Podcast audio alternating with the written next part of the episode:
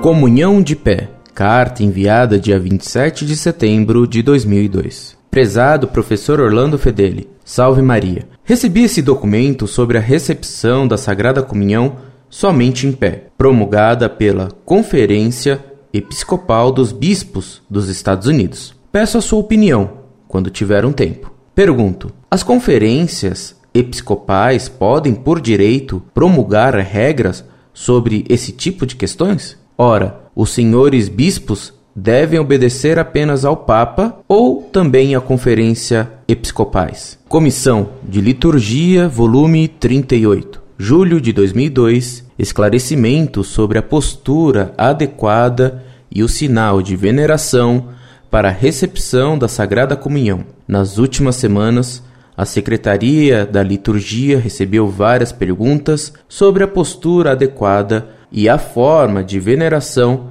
a ser feita antes para receber a Sagrada Comunhão. Esta questão é diretamente abordada pela adaptação do número 160 da Instrução Geral do Missal Romano, aprovada pela USCCB e confirmada pela Santa Sé. Essa adaptação diz o seguinte: dois pontos. A norma para a recepção da Sagrada Comunhão nas dioceses dos Estados Unidos estar em vigor. Não se deve negar aos comungantes a Sagrada Comunhão porque se ajoelham.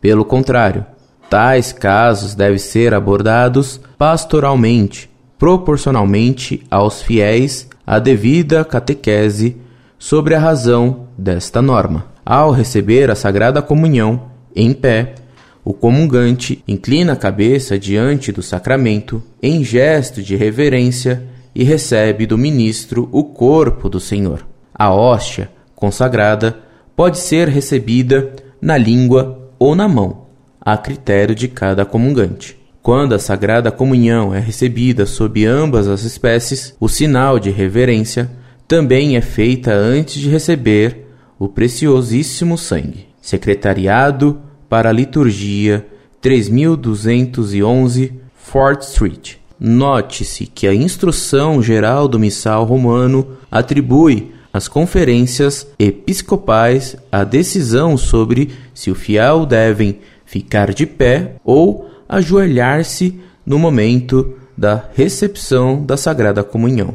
Número 43, inciso 2. Os bispos dos Estados Unidos. O Estado decidiram que a postura normativa para receber a Sagrada Comunhão deveria permanecer em vigor. Ajoelhar-se não é uma postura lícita para receber a Sagrada Comunhão nas dioceses dos Estados Unidos da América, a menos que o bispo de uma determinada diocese tenha derrogado esta norma em uma circunstância individual e extraordinária. A disposição que se segue a essa sessão destina-se às circunstâncias extraordinárias em que um comungante age em contradição com a decisão dos bispos. Sob nenhuma circunstância pode ser negada a Sagrada Comunhão a uma pessoa simplesmente porque ela se recusou a receber a Sagrada Comunhão. Pelo contrário, em tais casos, o sacerdote 81 é obrigado a fornecer catequese adicional para que o comungante possa compreender melhor a razão da decisão dos bispos de escolher a posição como postura normativa para receber a Sagrada Comunhão nas dioceses dos Estados Unidos da América. Sinal de veneração de modo semelhante. A Instrução Geral número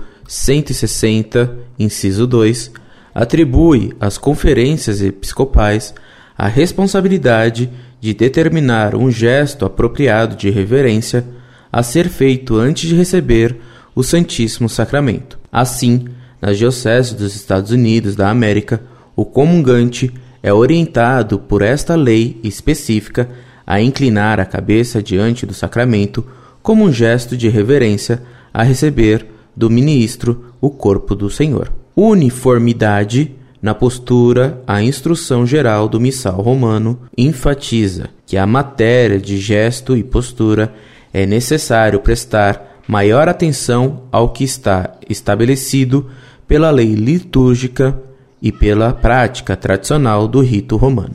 Ao longo da sua consideração dos números 43 e 160, os bispos recordaram repetidamente a necessidade de uniformidade em todas as posturas e gestos prescritos. Tal uniformidade serve como sinal da unidade dos membros da comunidade cristã reunido para a sagrada liturgia e expressa e promove a atitude espiritual de quem assiste. Da mesma forma, a falta da uniformidade pode servir como sinal de desunião ou mesmo de sentimento de individualismo.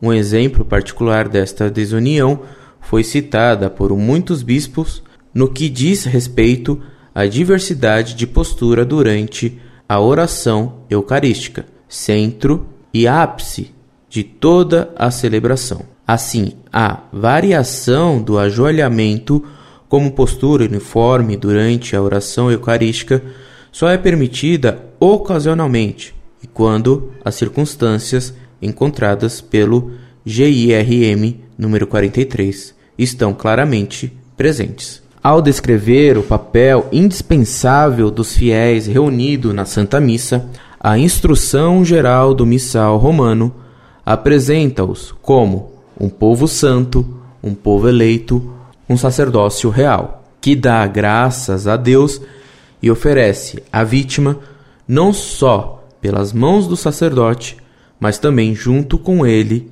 e aprender a oferecer-se. G-I-R-M, número 95.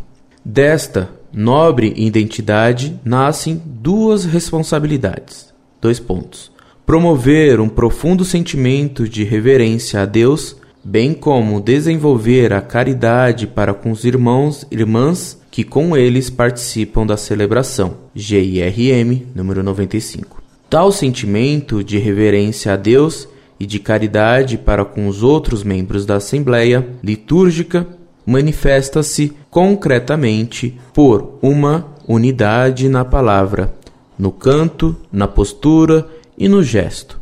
Esta sessão inclui que os fiéis evitem qualquer aparência de individualismo ou divisão, tendo diante de seus olhos que tem um único Pai no céu e, portanto, são todos irmãos, irmãs um dos outros. GIRM número 95.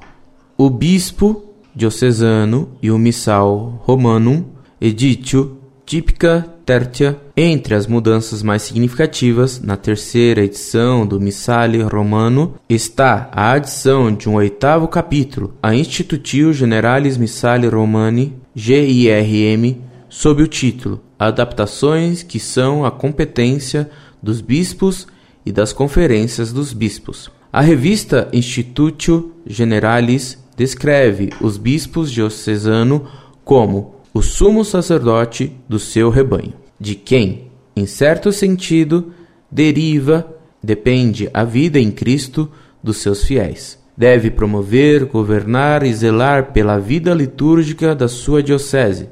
GIRM, número 367. Ver Sacrosatum, Concílio número 41. A Institutio Generalis, embora note que a sua tarefa principal é nutrir os sacerdotes, os diáconos e os fiéis com o espírito da Sagrada Liturgia, GIRM, número 367. Descreve quatro maneiras pelas quais os bispos diocesano é chamado encarregado de exercer esta governação na implementação do missal romano, revisto 82.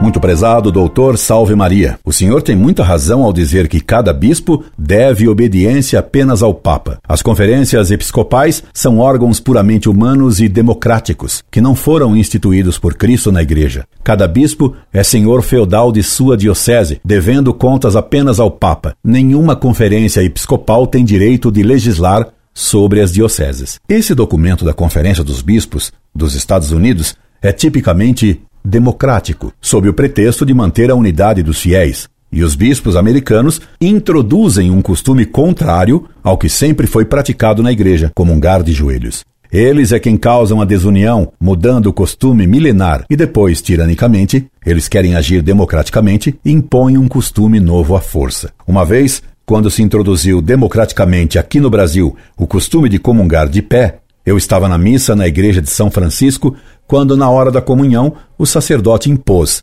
sempre democraticamente, que todos comungassem de pé. Respeitando a autoridade dele e sem protestar, obedeci e recebi a comunhão de pé. Depois da missa, fui falar com o sacerdote. Cumprimentei-o educadamente e pedi que, se possível, ele me explicasse por que era melhor comungar de pé. Ele me respondeu que receber a comunhão de joelhos era farisaísmo. Disse-lhe eu então que no Evangelho era o fariseu que rezava de pé. Como ele nada podia refutar o meu argumento, ele saiu gritando e batendo as portas. Sempre democraticamente e de acordo com o Vaticano II, que pretendeu fazer a promoção do laicato. Se assim esses padres democráticos e modernos tratam os fiéis que ousam argumentar educadamente, indicando possuírem um espírito de rebeldia e de capricho, como aceitariam eles um gesto de submissão humilde diante da hóstia? Tanto mais que muitos desses padres não creem na presença real de Cristo na sagrada hóstia. Eles creem no homem, no homem abstrato, porque quanto ao homem concreto, que lhes beija a mão pedindo a bênção, eles o repelem e o veem com desagrado. Contradições desses padres de uma nova igreja que exigem para si o máximo de respeito, impondo até os seus caprichos, recusam que se preste qualquer gesto de respeito para com a sagrada hóstia. Teria eu muitos casos que comprovam o que digo, mas não é aqui e agora ocasião de contá-los. A lista é longa, o tempo é curto e a maldade é imensa tempora mala sunt. Incorde Jesus Semper, Orlando Fedeli.